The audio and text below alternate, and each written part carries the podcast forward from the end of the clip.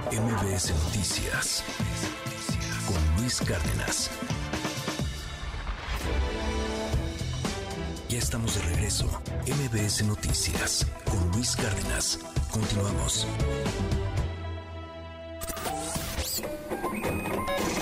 Economía y finanzas con Pedro Tello Villagrán.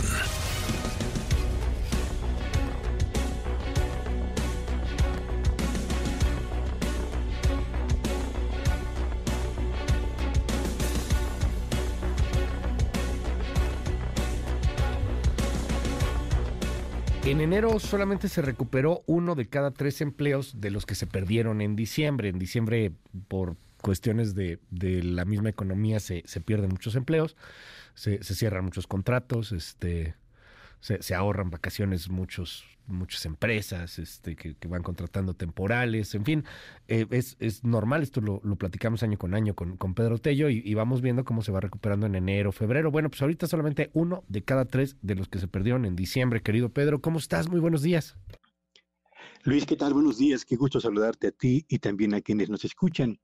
Hace exactamente un mes, a principios de enero, Comentábamos en este espacio que la pérdida de empleos que se, eh, se registró en diciembre del año 2023, que ascendió a 384.882 puestos de trabajo, que por cierto habría, había sido la mayor pérdida para eh, un mes de diciembre de empleos de acuerdo con los registros del IMSS, entonces decíamos que para que se recuperara, perdón, para que se recuperara ese nivel de empleo, iban a pasar por lo menos tres meses, los primeros tres meses del año 2024.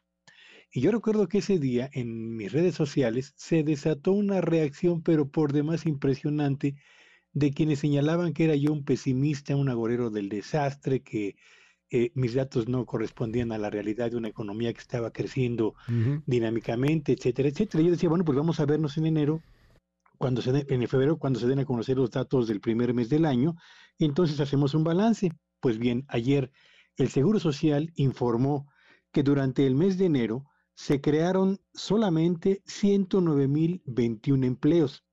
Es menos de la tercera parte de los empleos que se perdieron en diciembre.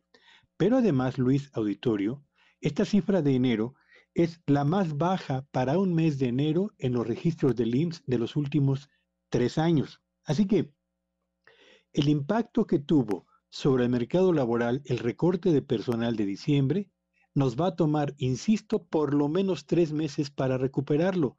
En el contexto de una economía, Luis Auditorio, y esta es una cuestión que también vale la pena tener presente, que de acuerdo con los datos del INEGI, en el último trimestre del año 2023 ya mostró signos de evidente desaceleración de hecho, en el cuarto trimestre del año pasado, el crecimiento de la economía medido en forma trimestral, es decir, trimestre contra el trimestre inmediato anterior, fue el más bajo para los últimos nueve trimestres, de acuerdo con los datos del IMSS, lo que nos hace suponer que esa desaceleración que ya venía presentándose desde finales del año anterior, más la dura cuesta de enero que nos ha tocado vivir en el arranque de este 2024, bueno, pues generan un ambiente en el que las empresas difícilmente van a tener, digamos que la intención de contratar tanto personal como el que despidieron a finales del año pasado, lo que hará que el mercado de trabajo le tome más tiempo recuperar los niveles que tenía a, hasta el mes de noviembre del año 2023, Luis. Así que